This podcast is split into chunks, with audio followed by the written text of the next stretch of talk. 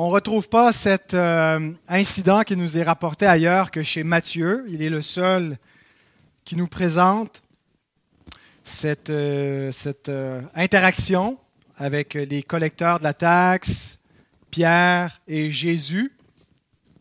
Certains ont pensé peut-être que comme Matthieu était lui-même dans son ancienne vie un collecteur de taxes, que cet événement avait peut-être attiré un peu plus son attention. Alors, on ne sait pas pourquoi il n'y a que Matthieu, mais c'est une, belle pépite de l'Évangile. C'est pas ce que je croyais au début. J'ai été surpris par ce texte. Ben, pas pensais pas qu'il était pas beau, mais je pensais que ça allait être un message un peu euh, sur euh, l'obéissance aux autorités civiles. Euh, je pensais pas autant voir l'Évangile dans ce texte, mais euh, c'est une, une belle perle qui nous présente l'évangile de la grâce, l'amour du Fils de Dieu qui se rend serviteur des pécheurs que nous sommes. Alors, je vous invite à vous lever pour euh, lire ce texte inspiré par Dieu. C'est la parole de Dieu soufflée par lui. Ce n'est pas la parole des hommes, mais celle de Dieu. Lorsqu'ils arrivèrent à Capernaum, ceux qui percevaient les deux drachmes s'adressèrent à Pierre et lui dirent votre maître ne paie-t-il pas les deux drachmes? Oui, dit-il. Et quand il fut entré dans la maison, Jésus le prévint et dit Que t'en semble, Simon? Les rois de la terre, de qui perçoivent-ils des tribus ou des impôts? De leurs fils ou des étrangers Il leur dit, il lui dit, pardon, des étrangers. Et Jésus lui répondit Les fils en sont donc exempts. Mais pour ne pas les scandaliser, va à la mer, jette l'hameçon et tire le premier poisson qui viendra. Ouvre-lui la bouche et tu trouveras un statère. Prends-le et donne-le leur pour moi et pour toi. Demandons au Seigneur qu'il bénisse la prédication de sa parole, qu'il puisse illuminer les yeux de notre cœur pour qu'on puisse comprendre ce texte. Notre Dieu, nous voulons prendre conscience du privilège qui est le nôtre d'avoir ta parole entre les mains, d'avoir euh, des outils en grand nombre pour pouvoir l'étudier, Seigneur, parce que ton Église, au fil des siècles, a accumulé un grand savoir. Mais Seigneur, tout ce savoir nous est inutile à moins que l'Esprit Saint illumine nos cœurs, qui nous permette de contempler Christ, qui nous permette de comprendre l'Évangile, qui nous permette de comprendre comment ce texte nous montre notre besoin d'un sauveur et nous montre quel exemple nous devons suivre dans la vie présente. Alors Père, nous te demandons humblement, au nom de Jésus, d'ouvrir les yeux de notre entendement par la puissance de ton esprit et l'efficacité de ta parole et de bénir cette prédication des Écritures. Amen.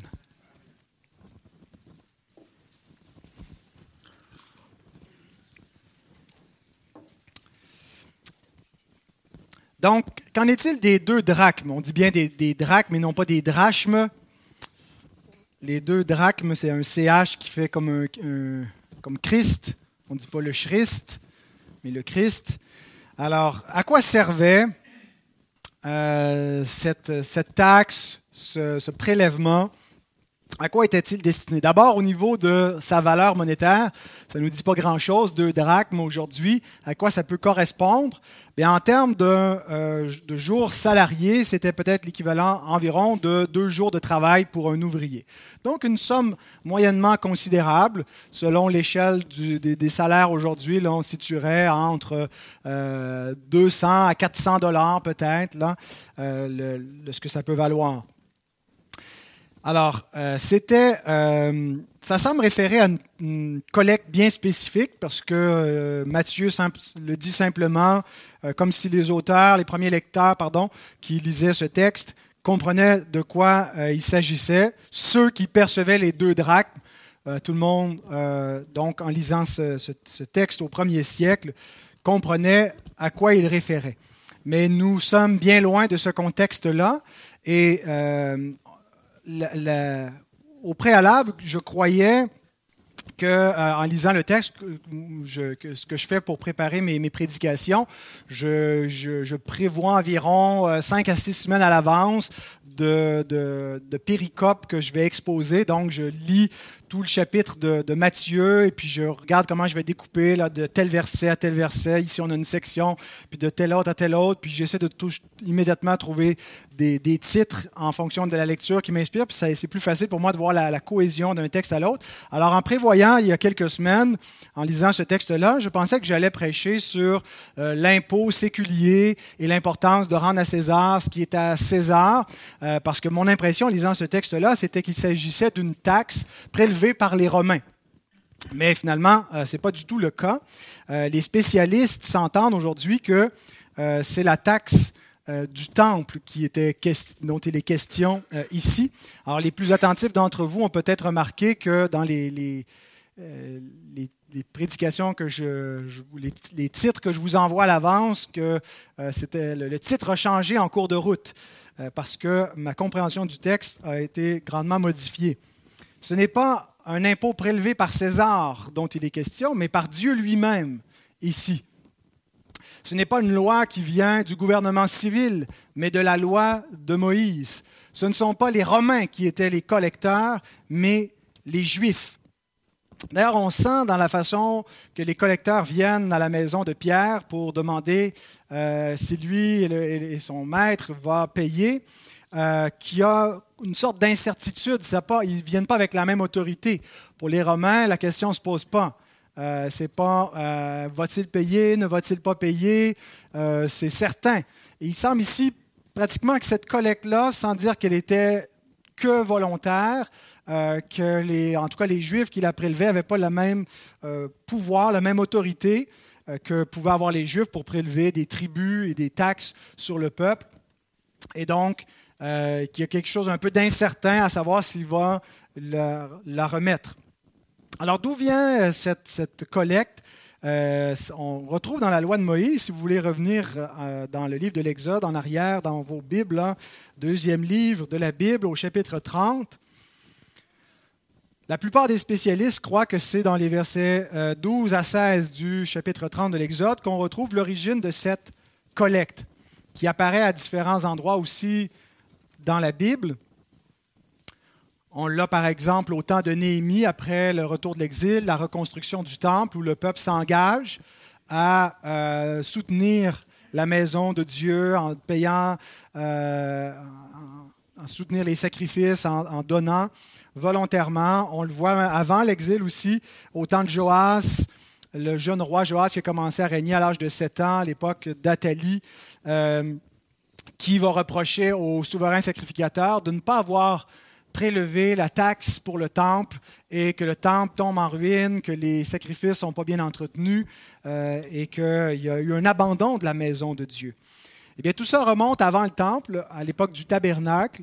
Euh, nous lisons dans la loi de Moïse, Exode 30, 12 à 16, Lorsque tu compteras les enfants d'Israël pour en faire le dénombrement, chacun d'eux paiera à l'Éternel le rachat de sa personne afin qu'il ne soit pas, afin qu'il ne soit frappé d'aucune plaie lors de ce dénombrement.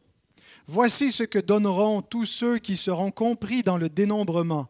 Un demi-cycle selon le cycle du sanctuaire, qui est de vingt guéras. Un demi-cycle sera le don prélevé pour l'Éternel.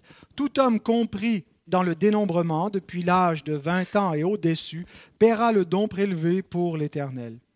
Le riche ne paiera pas plus, et le pauvre ne paiera pas moins d'un demi-cycle comme don prélevé pour l'Éternel, afin de racheter leur personne. Tu recevras des enfants d'Israël l'argent du rachat, et tu l'appliqueras au travail de la tente d'assignation. Ce sera pour les enfants d'Israël un, un, souvenir devant l'Éternel pour le rachat de leur personne. Il y a peut-être un lien avec cette loi-là et le fait que quand David fait le dénombrement et que Dieu fait venir ensuite euh, des malheurs sur Israël. Euh, on voit ici que cette possibilité est, prévue, euh, que si le rachat de la personne n'est pas fait, il y aura des plaies qui vont frapper le peuple lors du dénombrement. Alors peut-être que David avait omis de faire le rachat des personnes, en ce que chacun puisse contribuer monétairement lors du dénombrement. C'est des suppositions. Donc, ça venait de la loi de Moïse, mais le peuple juif n'étant pas euh, un peuple euh, complètement indépendant au temps de Jésus, qui était soumis euh, aux Romains, ils ne pouvaient pas appliquer leur loi avec la même autorité et liberté que lorsqu'ils étaient en plein pouvoir de leur territoire, avec une indépendance. Alors, de là, ce que j'ai dit un peu plus tôt, qui semble, dans la question des collecteurs, y avoir une sorte d'incertitude. Est-ce que le maître va payer ou est-ce qu'il ne payera pas? Au temps de l'Ancien Testament, cette taxe du temple était prise lors d'un dénombrement, d'un recensement. Elle servait au soutien du temple et, euh, comme nous venons de le lire, elle, avait pour but de euh, racheter des personnes. Alors c'est très significatif dans notre contexte à nous, si c'est bien de cette taxe qu'il s'agit, que ce soit Jésus qui paie pour Pierre, avec l'idée du rachat. Euh, la rédemption, c'est le Christ qui vient, qui paie pour le disciple. Au temps du Nouveau Testament, ce n'était pas seulement lors d'un dénombrement qu'elle était prélevée, mais c'était annuellement. Chaque année, tous les mâles dans le peuple d'Israël, ceux du territoire de Judée, mais même dans la diaspora, euh, devaient soutenir le temple, les sacrifices. Il y avait peut-être les prêtres qui étaient exemptés de cette taxe, mais tous les, autres de 20 ans et au-dessus devaient payer, c'était selon le lieu de résidence. Alors c'est pour ça qu'on voit Jésus qui paie pour Pierre, qui ne paie pas pour les autres, parce que Pierre était résident de Capernaum et Jésus également. Mais euh, les autres disciples, on ne sait pas tous où, ils habitaient, mais en tout cas, on sait que Pierre était là. Et c'est pourquoi, euh, quand il dit euh, paie pour, pour moi et pour toi, qu'est-ce qui arrive avec les onze autres? Jésus, il ne paie pas pour eux.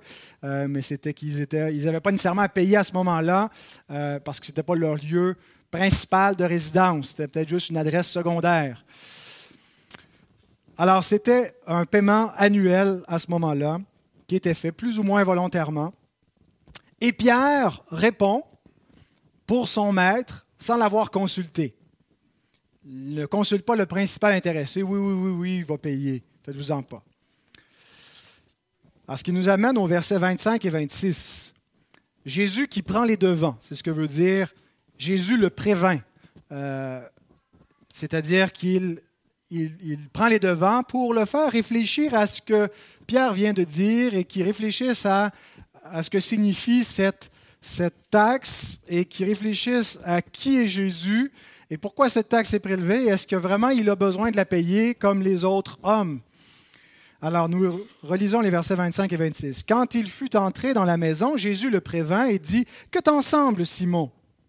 Les rois de la terre, de qui perçoivent-ils des tribus ou des impôts?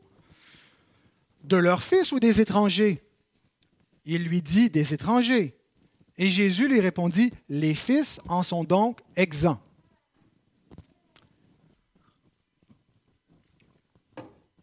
Alors Jésus illustre la situation avec euh, la question des impôts séculiers.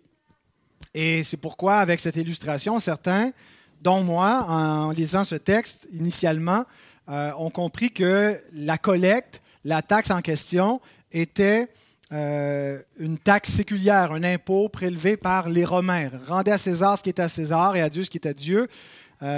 Euh, et, que, c'était dans cet ordre-là que je, pensais que cette péricope s'inscrivait également. Mais en fait, ici, Jésus fait une comparaison avec les rois de la terre, avec les tribus et les impôts que les rois de la terre euh, imposent à leur peuple et aux différents peuples sur lesquels ils exercent leur pouvoir. Ce n'est qu'une illustration.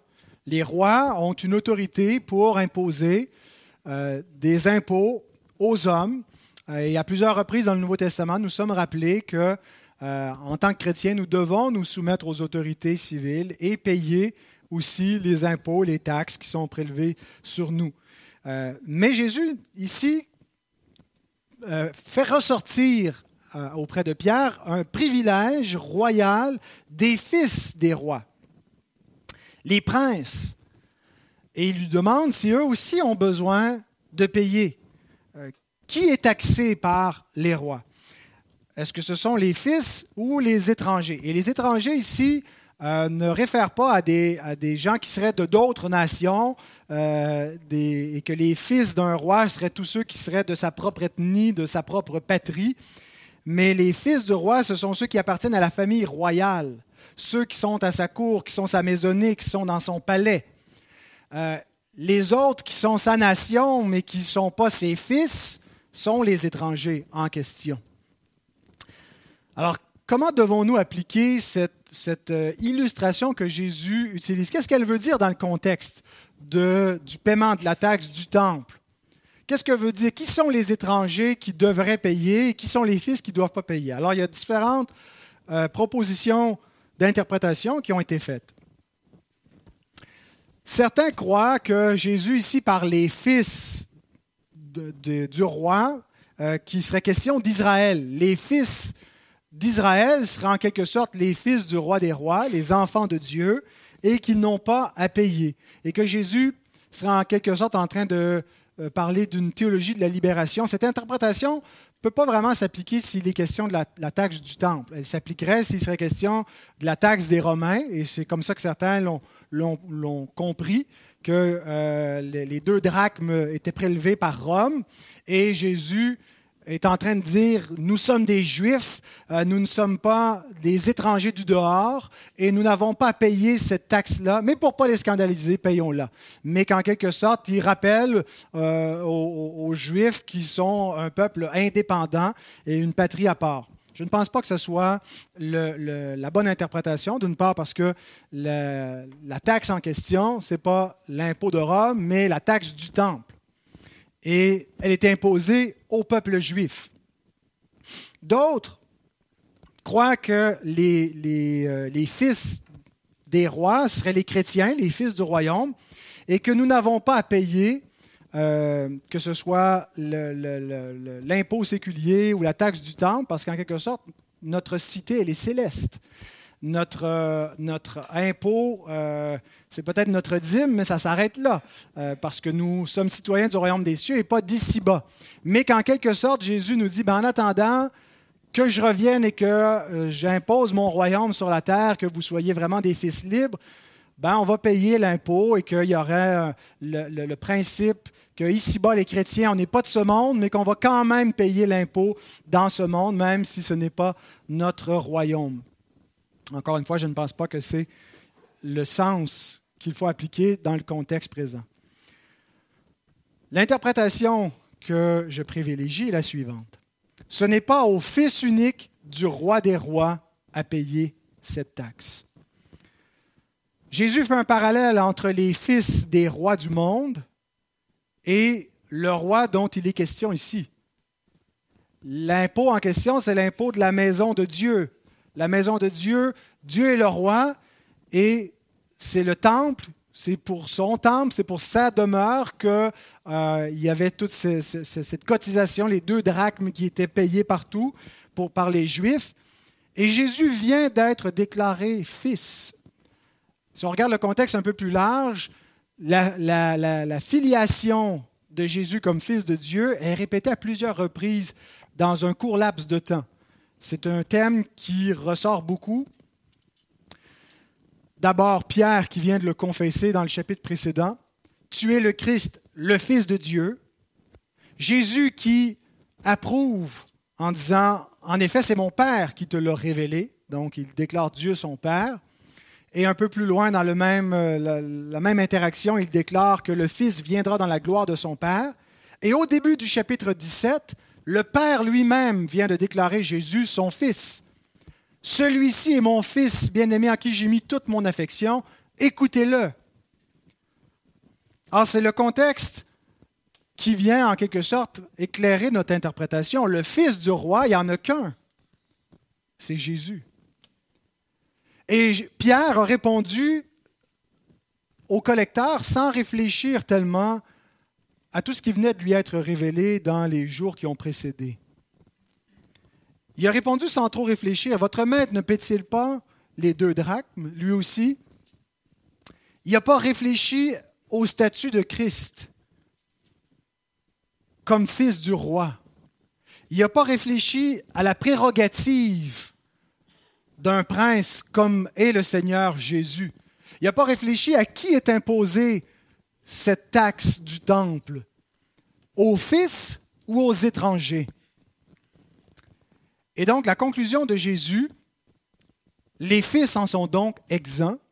Il affirme, Ce n'est pas une question, il ne le présente pas comme une question en voulant dire est-ce que tu confirmes que les fils en sont exempts? C'est une déclaration. Les fils en sont donc exempts. Si c'est vrai au niveau terrestre pour les royaumes séculiers de ce monde, où les princes des rois ne, paient pas de tribut et d'impôts à leur père, comment est-ce que le Fils de Dieu pourrait être imposé cette taxe pour la maison de son Père? Jésus est le Fils unique qui est exempt. il est le seul qui est exempté de payer ces deux drachmes. Les autres sont des étrangers, ne sont pas des fils naturels de Dieu. C'est l'interprétation euh, que, par exemple, Donald Carson, avec bien d'autres commentateurs, ont retenue, et je vous le, cite, qui résume bien donc le sens de ce passage. Le point est que tout comme les fils royaux sont exemptés des impôts imposés par leur père, Jésus est également exempt de l'impôt imposé par son père. En d'autres termes, Jésus reconnaît que l'impôt du temple est une obligation envers Dieu, mais puisqu'il est le Fils unique de Dieu, il est donc exempté. Mais l'histoire ne termine pas là. Il ajoute au verset 27, et c'est ici où nous avons la, la perle de l'Évangile. Mais, pour ne pas les scandaliser, va à la mer, jette l'hameçon et tire le premier poisson qui viendra. Ouvre-lui la bouche et tu trouveras un statère. Prends-le et donne-le leur pour moi et pour toi.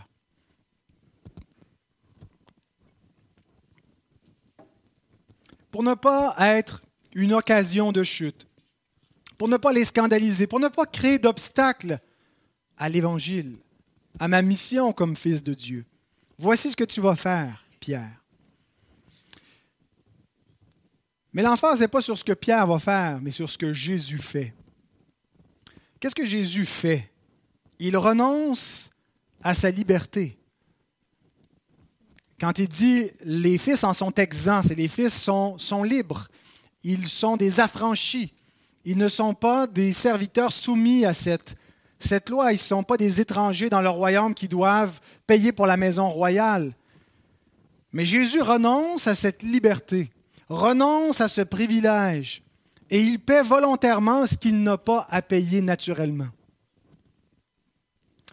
Mais il décide de payer avec un miracle plutôt qu'à partir de sa bourse. Et ça aussi, c'est intéressant. Il y a d'abord une interprétation rationaliste à ce passage. Certains qui essaient d'expliquer les phénomènes surnaturels de la Bible, mais en nous disant c'est poétique, c'est mythologique, c'est des façons de parler, c'est pour embellir. Et donc, on a interprété différemment euh, le miracle en question du poisson avec un statère dans la bouche.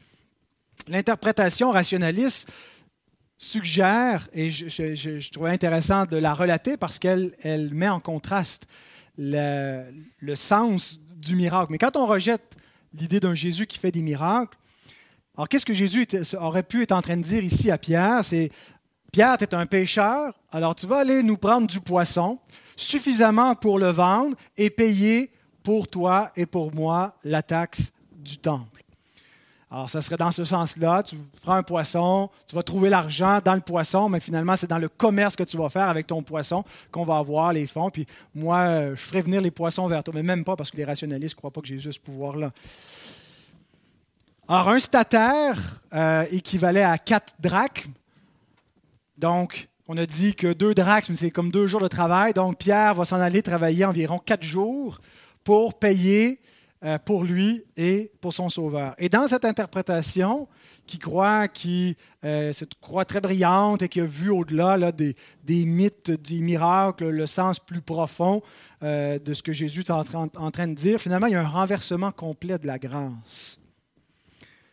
C'est Pierre qui paie pour Jésus, alors que la grâce nous montre que c'est le Maître qui paie pour le disciple, que c'est, que c'est le Seigneur Jésus qui pourvoit miraculeusement pour lui et pour Pierre. Et surtout, cette interprétation passe à côté du sens du miracle. Pourquoi Jésus ne l'a pas tout simplement pris dans, la bourse? Ils avaient une bourse, les gens euh, donnaient, soutenaient le ministère de Jésus. Judas tenait la bourse, puis peut-être qu'il n'y en avait pas assez. Euh, surtout que c'était Judas qui la tenait. Jean Calvin nous donne une euh, suggestion pourquoi Jésus paie avec un miracle. Il dit Bien que je reconnaisse que le Christ n'a pas toujours eu des coffres pleins, je pense qu'il ne fut pas contraint par la pauvreté de donner cet ordre à Pierre, mais qu'il l'a fait pour prouver par un miracle que sa domination était plus étendue que tous les rois terrestres, puisque même les poissons lui devaient le tribut.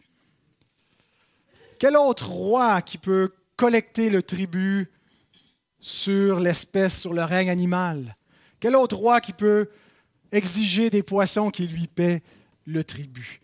Et donc, d'un côté, il se soumet volontairement à cela, il renonce à son privilège royal de fils de Dieu, mais en même temps, il exerce ce privilège royal de fils de Dieu qui est plus grand que tout privilège que tout homme, fils de roi, puisse avoir sur cette terre.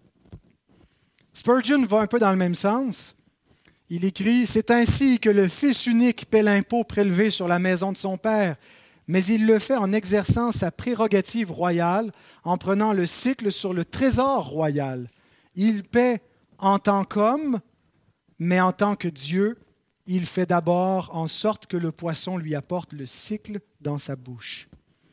Il paie en tant qu'homme, mais en tant que Dieu, il fait d'abord en sorte que le poisson lui apporte le cycle dans sa bouche. Et j'aimais beaucoup cette réflexion de Spurgeon entre la nature divine et la nature humaine du Christ. Il paie en tant qu'homme, il se soumet en tant qu'homme à cette exigence de la loi, il s'abaisse, il se rend serviteur, il se met sur un pied d'égalité, sur un rang égal avec les autres hommes soumis à cette loi-là.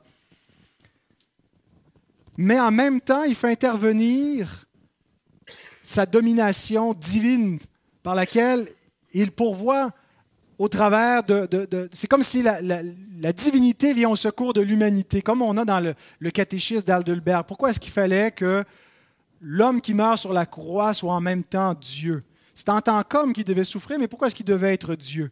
Hein, pour que par la puissance de sa divinité, il puisse soutenir dans son humanité le poids de la colère éternelle de Dieu qui est impossible à soutenir par une nature humaine finie, mais pas une nature humaine soutenue par la puissance de sa divinité. Et il y a souvent ce rapport, et on a dans, cette, personne unique du Christ, l'homme Dieu.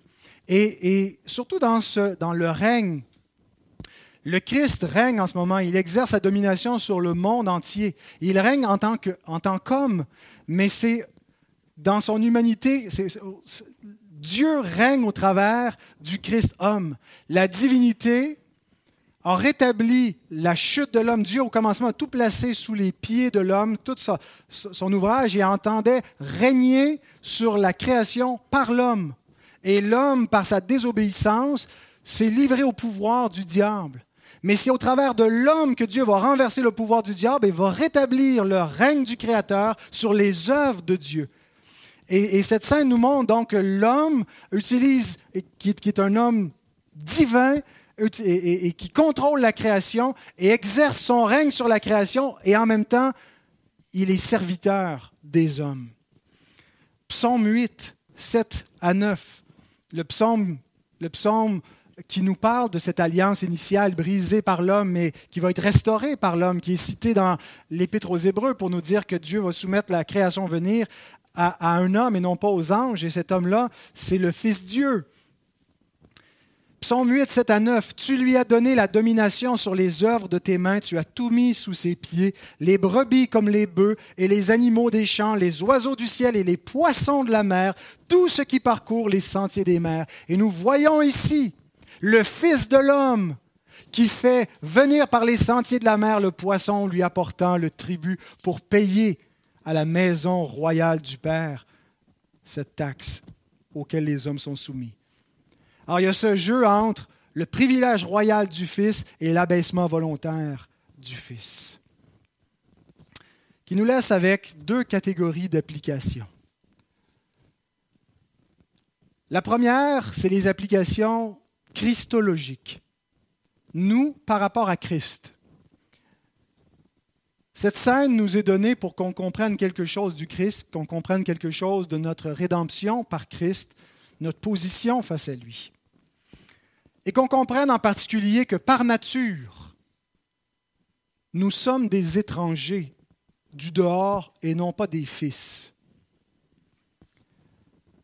L'apôtre Paul le rappelle quand il dit dans Éphésiens 2 que nous ne sommes plus des étrangers, des gens du dehors. Si nous ne le sommes plus, c'est parce que nous l'étions. Il y a un changement qui est arrivé. Les Juifs aussi étaient des étrangers, des gens du dehors. Ils n'étaient pas par nature des gens de la maison de Dieu. Ils étaient dans une alliance, mais qui ne faisaient pas d'eux par nature des enfants de Dieu. Et Jésus lui-même leur a dit ceci dans Jean 8, 36.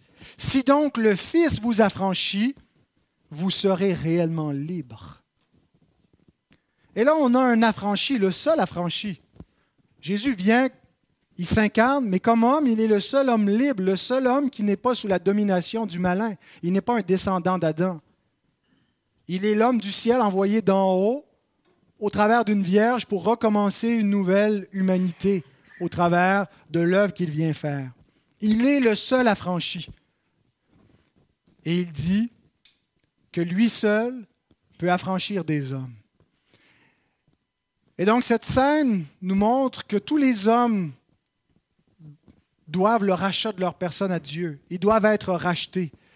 Il y a la taxe du temple à payer, le temple qui symbolise tout le système sacrificiel. Et le maintien de ce tabernacle rappelle que le péché des hommes n'a pas été expié tant que subsistaient les anciens tabernacles. Ils sont encore à racheter, ils n'ont pas été rachetés. Et tout ce système et cette taxe annuelle rappellent aux hommes qui ne sont pas des affranchis et qui doivent être libérés. Jésus dit que lui seul, le Fils, peut les rendre libres. Et il paie pour Pierre. Pierre est notre représentant ici. Il est celui qui représente les disciples. Et comme je l'ai dit, il ne paie pas que pour Pierre en excluant les autres. Concrètement, c'était parce que Pierre habitait à Capernaum, mais en payant pour Pierre, il nous montre que c'est le maître qui paie pour les disciples. Pierre représente tous les disciples. Et Pierre nous rappelle dans son épître que nous n'avons pas été rachetés par de l'argent et de l'or ou par des choses périssables, par un statère, mais par le sang précieux du Christ. Regardez dans votre texte, si vous êtes toujours dans Matthieu 17. Regardez les versets, le verset 22 et 23, juste avant notre péricope. Juste avant qu'il soit question de racheter Pierre avec le statère. Qu'est-ce que Jésus annonce? Qu'il s'en va à Jérusalem, qu'il va mourir, qu'il va souffrir et qu'il va ressusciter. Il y a un lien à faire entre ces versets qui précèdent et cette péricope qui semble sortir un peu de nulle part. Ce n'est pas tout décousu, déconnecté. Matthieu nous montre en premier le rachat par la croix et ensuite par cette scène où on a un impôt, on a une taxe qui est prélevée, où on a tout le système de l'Ancien Testament qui est, rappelé, et il y a un lien à faire entre la croix du Christ et ce système-là. Et c'est Christ qui vient et qui paye. Dans le contexte de la loi, cette scène est hautement significative pour qu'on comprenne notre propre rachat. Ce n'est pas par de l'argent ou de l'or que nous avons été rachetés mais c'est par la vie du Christ. Et Paul nous explique comment dans l'Épître aux Galates, aux Galates, chapitre 4, versets 3 à 5. Nous aussi, de la même manière, lorsque nous étions enfants, nous étions sous l'esclavage des principes élémentaires du monde. Nous n'étions pas des, affranchis. Nous étions sous la tyrannie de cette loi. Tyrannique en raison de notre nature pécheresse. Elle nous condamnait, on, on ne pouvait pas s'en affranchir. Mais lorsque les temps ont été accomplis, Dieu a envoyé son Fils, né d'une femme, né sous la loi. Réalisez l'importance de ces mots. Il s'est volontairement mis comme ses serviteurs, ses esclaves sous la loi. Il s'est placé sous la loi, sous cette même autorité. Dans quel but? Afin qu'il rachète ceux qui étaient sous la loi afin que nous ressuscions ou recevions l'adoption. Si nous ne sommes plus des étrangers, si nous ne sommes plus des gens du dehors, mais que nous sommes appelés des gens de la maison de Dieu, des enfants de Dieu, des fils et des filles du roi, des princes et des princesses, c'est parce que le Fils unique de Dieu est venu dans une chair humaine sous la loi pour nous affranchir de la condamnation de la loi, parce qu'il s'est rendu serviteur pour nous rendre libres. Alors cette scène, bien-aimée, est une parabole de notre rachat par l'abaissement du Fils de Dieu sous la loi. Il était riche, mais il a accepté d'être pauvre pour nous enrichir. Paul le dit ainsi dans 2 Corinthiens 8, 9. Car vous connaissez la grâce de notre Seigneur Jésus-Christ, qui pour vous s'est fait pauvre de riche qu'il était, afin que par sa pauvreté vous soyez enrichis. Parce que le Christ a accepté cette humiliation, parce que le Christ a accepté de renoncer à son privilège royal de fils de Dieu, alors qu'il n'avait pas payé le rachat des personnes et qui a accepté de le faire sa pauvreté, son abaissement a fait de nous des riches. Et ceci est la principale leçon de ce passage. Ce passage ne nous enseigne pas premièrement quelque chose que nous avons à faire, mais quelque chose qui nous a été fait.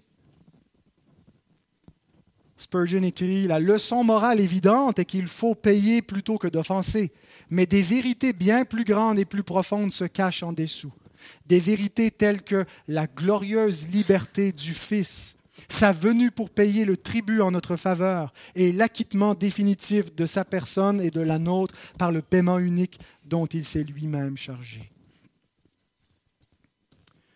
Ceci est la leçon principale. L'application principale, ce n'est pas quelque chose qu'on a à faire.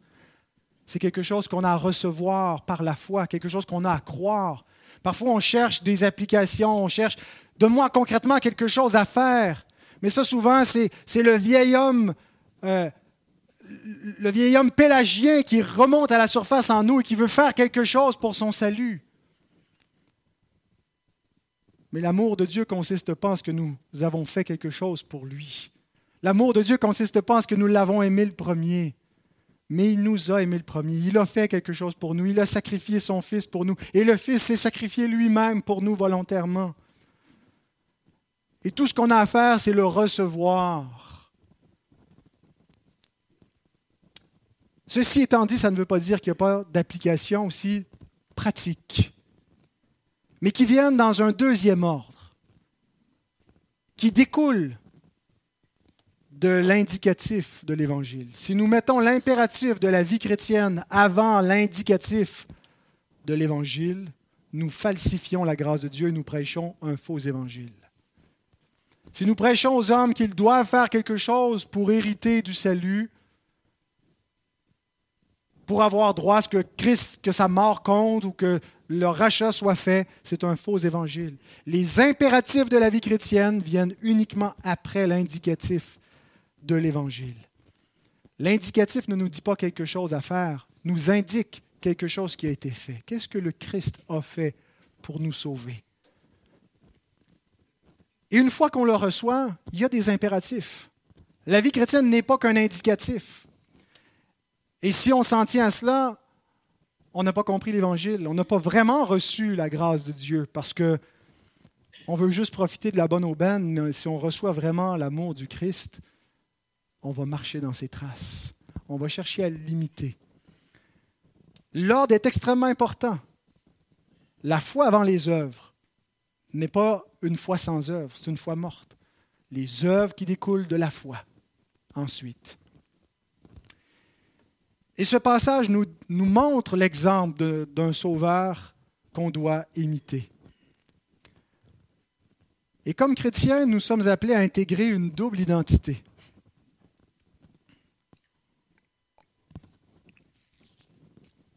Le chrétien, d'une part, est un libre enfant de Dieu affranchi et héritier de toutes choses. Ça, c'est le côté magnifique qu'on aime entendre. Preach it, brother. On a besoin de se faire dire qu'on est enfant de Dieu, qu'on est aimé de Dieu, que notre salut est gratuit. Et Amen. Mais il y a un autre aspect à notre identité. Le chrétien est aussi un serviteur, un esclave volontaire au service de Dieu et des hommes. Le commentateur Dale Bruner écrit Il y a donc un double sens de l'identité chrétienne. Il y a le sens d'être un, un, libre enfant de Dieu et le sens d'être un serviteur volontaire des autres. C'est exactement ce que je viens de vous dire. Martin Luther écrivait en 1520 dans son traité de la liberté du chrétien Le chrétien est un libre seigneur sur toute chose et il n'est soumis à personne. Le chrétien est un serviteur obéissant en toutes choses et il est soumis à tout un chacun. Certains semblent avoir intégré un seul côté de cette définition. Certains vivent comme des espèces de rois indépendants qui doivent rien à personne, d'autres comme des serviteurs qui se sentent coupables pour tout, puis sont redevables à tout le monde. Il y a une double réalité. Il faut comprendre notre liberté d'enfant de Dieu, notre affranchissement, notre privilège royal d'enfant de Dieu par Christ. Son privilège, ce qu'il est, nous a été donné par adoption. Mais ce qu'il a fait, c'est aussi ce que nous devons faire, son abaissement. Si nous avons vraiment reçu ce statut qui nous a été donné par le Christ, la preuve va être dans notre façon de marcher à son exemple, d'être des serviteurs. Alors concrètement, ça veut dire quoi? On peut regarder d'abord l'exemple des apôtres qui ont suivi les traces de notre Seigneur dans les, les premières décennies de l'Église sur terre. L'apôtre Paul écrit aux Corinthiens au chapitre 9, Car bien que je sois libre au chapitre 9, verset 19, Bien que je sois libre à l'égard de tous, je me suis rendu le serviteur de tous afin de gagner le plus grand nombre. Avec les Juifs, j'ai été comme Juif afin de gagner les Juifs. Avec ceux qui sont sous la loi, comme sous la loi, quoique je ne sois pas moi-même sous la loi, afin de gagner ceux qui sont sous la loi. Avec ceux qui sont sans loi, comme sans loi, quoique je ne sois point sans la loi de Dieu, étant sous la loi de Christ, afin de gagner ceux qui sont sans loi. J'ai été faible avec les faibles, afin de gagner les faibles. Je me suis fait tout à tous, afin d'en sauver de toute manière quelques-uns. Je fais tout à cause de l'Évangile, afin d'y avoir part. N'est-ce pas ce que Jésus a fait quand il dit à Pierre, mais afin de ne pas les scandaliser, afin de ne pas être un obstacle, je renonce à mon privilège, je suis libre, mais je me fais serviteur. Faites de même. Et nous voyons dans l'exemple de Paul, concrètement, ça veut dire quoi pour nous? Se faire tout à tous. Je suis conscient que certains chrétiens ont de la difficulté à se voir comme un libre enfant de Dieu, à s'approprier ce, statut avec assurance que je suis un enfant de Dieu, et que je suis libre dans ma conscience. Mais je crois que chacun d'entre nous a beaucoup de, difficultés avec le volet serviteur. Pas nécessairement à admettre que c'est une composante de notre identité chrétienne, mais à la vivre concrètement. Faire notre devoir, ça va s'assurer qu'on remplit nos obligations, on y arrive, parfois en chicanant un peu, mais c'est correct. Mais faire plus que notre devoir, renoncer à nous-mêmes, c'est ça qui fait mal. Et notre nature pécheresse égocentrique a besoin d'être profondément mortifié pour y arriver de mieux en mieux pour ressembler à Christ. Je le vois juste avec, avec mes enfants. Quand je demande, par exemple, à un tel d'aller ramasser des jouets qui traînent, c'est pas moi qui ai joué avec. Si c'est lui qui a joué avec ou elle, il peut faire son devoir, c'est faisable mais faire plus que son devoir, renoncer à soi, servir son prochain qui ne le mérite pas parce qu'il n'a pas ramassé ses jouets qui traînent, et c'est moi qui dois le faire, pas capable. Mais ce qui est vrai au niveau des enfants se répercute, se reproduit, continue dans la vie adulte à d'autres niveaux. C'est dur pour nous de servir nos enfants. C'est dur de servir notre, notre mari, notre femme, de servir nos prochains dans l'Église, qui sont si ingrats, qui ne remarquent pas ce qu'on fait, de mourir à soi-même. Servir Dieu, il n'y a rien là. Servir notre prochain, ça fait mal. Et Paul nous dit que pour l'Évangile, Jésus nous dit que pour l'Évangile, il faut se faire tout à tous, s'ajuster aux autres. On veut que les autres s'ajustent à nous, qu'ils nous comprennent, qu'ils se mettent dans nos bottines. Mais on n'a pas de contrôle sur les autres. Et on n'a pas reçu le mandat de changer les autres pour qu'ils se mettent à notre place. Et la meilleure façon que les autres vont apprendre à se mettre à notre place et à s'ajuster, c'est si on le fait nous-mêmes. C'est la grâce qui change. C'est quand on voit concrètement la grâce, quand on voit les autres nous faire grâce, où on est porté à faire grâce. Quand on se fait accuser, qu'est-ce qu'on fait? On se défend, on accuse en retour. Mais quand on voit une attitude de grâce, d'humiliation, ça nous humilie nous-mêmes et ça, nous désarme, ça nous amène à vouloir s'examiner, à vouloir se, se remettre en question, se mettre à la place de l'autre. Pour l'Évangile, nous sommes appelés à être flexibles, à payer, à accepter de subir les dommages, d'endurer, de passer par-dessus les offenses, de pardonner gratuitement, de s'humilier, de s'oublier, de faire preuve de retenue, de douceur, de s'intéresser sincèrement à ceux qui ne nous intéressent pas naturellement.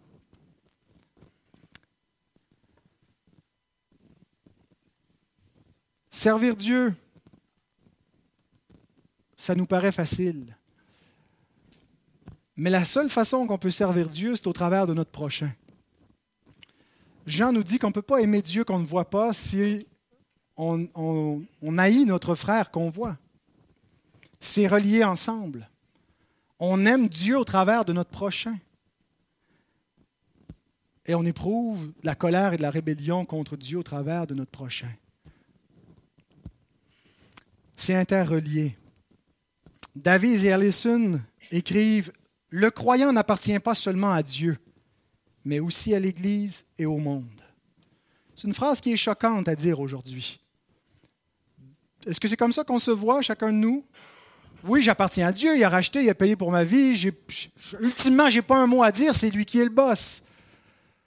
Mais suis-je prêt à dire que j'appartiens aux autres, que j'appartiens à l'Église, que l'Église, que je me dois à l'Église, que je suis redevable, et au monde, au perdu, pas dans un sens nécessairement que, euh, mais dans le sens d'être serviteur pour l'Évangile, de ne créer aucun obstacle, de tout faire pour en gagner le plus grand nombre pour Christ par une vie de grâce, de douceur, un esprit de service. C'est pourquoi il nous faut toujours sous-peser nos actions par rapport à leurs effets chez les autres. En effet, nul de nous ne vit pour lui-même, nous dit Paul dans Romains 14, 7. Et si un aliment scandalise mon frère, je ne mangerai jamais de viande afin de ne pas scandaliser mon frère. 1 Corinthiens 8, 13. Nous souffrons tout afin de ne pas créer d'obstacle à l'évangile de Christ. 1 Corinthiens 9, 12. La liberté est une responsabilité exigeante. Nous avons tendance dans notre culture occidentale de démocratie à voir la liberté comme un privilège et marche pas sur ma liberté quelque chose à défendre. Mais ce n'est pas comme ça que l'Écriture nous présente la liberté chrétienne. Elle nous la présente comme une tâche exigeante à manier avec soin, avec prudence, avec sagesse, quelque chose qu'on doit être prêt à sacrifier par amour parce qu'il y a des impératifs plus grands que celui de défendre sa liberté. Quelle est donc ma disposition d'esprit face aux autres? Nous sommes commandés Rendez-vous serviteurs par amour les uns des autres dans Galates 5.13. Suis-je un humble serviteur? Et l'humilité, vous savez, frères et sœurs, c'est, c'est la face souriante de la sainteté. La sainteté, c'est le caractère pieux du chrétien. Mais la sainteté est parfois un petit peu rigide. parfois un peu inflexible et peut paraître froide et, et dure. Mais l'humilité, c'est la face souriante d'un caractère saint. C'est ce qui va rendre la sainteté agréable, qui va montrer que ce n'est pas une sainteté qui est là pour juger les hommes en se pensant mieux, mais qui comprend la grâce de Dieu. Et parfois, nous transgressons l'exigence supérieure de l'amour au nom de principes inférieurs.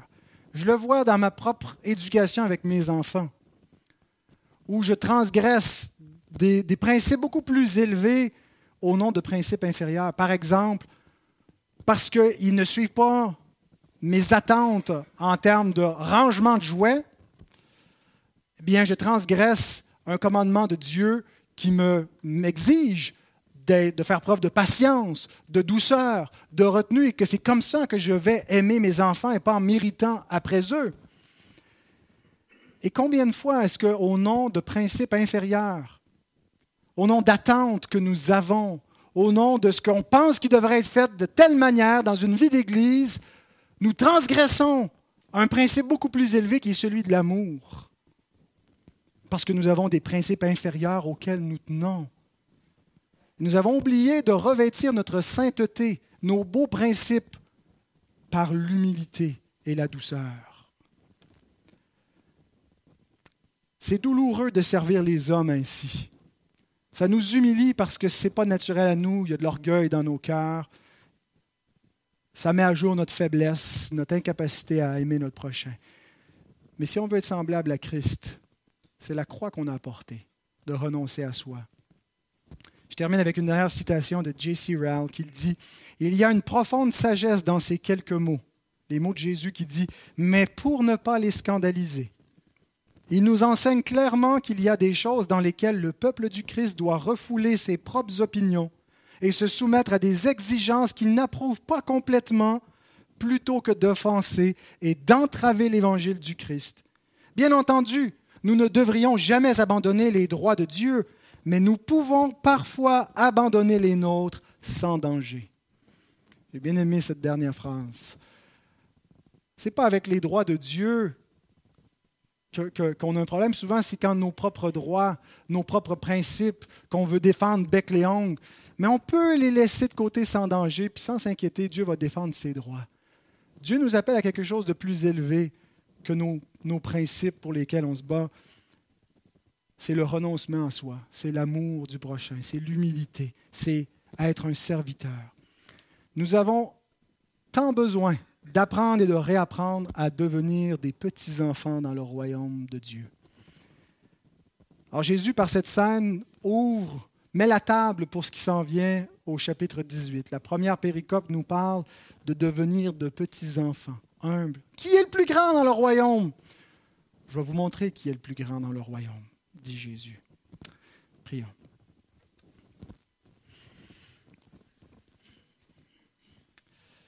Notre Seigneur, nous nous laissons éblouir ce matin de ta glorieuse humilité, de ce que tu t'es fait serviteur, de ce que toi qui avais tous les privilèges, qui habitais une richesse inaccessible et incorruptible, a accepté de t'abaisser et t'abaisser beaucoup plus bas que ce qu'on peut imaginer, jusqu'à subir la mort sur la croix en étant maudit par le Père. Tu as payé la taxe du temple pour nous tous afin de racheter nos personnes, pour qu'on puisse être appelés enfants de Dieu, pour qu'on puisse recevoir l'esprit d'adoption. Et nous te bénissons parce que cet esprit, tu nous l'as envoyé, il crie dans nos cœurs, Abba Père, il nous rend témoignage que nous sommes tes enfants, mais il nous rend aussi témoignage qu'il y a encore beaucoup de travail à faire pour qu'on soit de dignes enfants de Dieu, qu'on ressemble à notre Père et à son Fils. Et nous te prions, Seigneur, que tu imprègnes cette parole sur nos âmes et qu'on cherche avec hardiesse, avec zèle, à la mettre en pratique en cherchant à être semblable de plus en plus à, Christ, en devenant des serviteurs humbles, doux, qui ne cherchent pas à être les premiers, qui ne cherchent pas à, se, à défendre leur place, mais à servir. Viens à notre secours, Seigneur. C'est difficile, mais ta grâce est suffisante. Amen.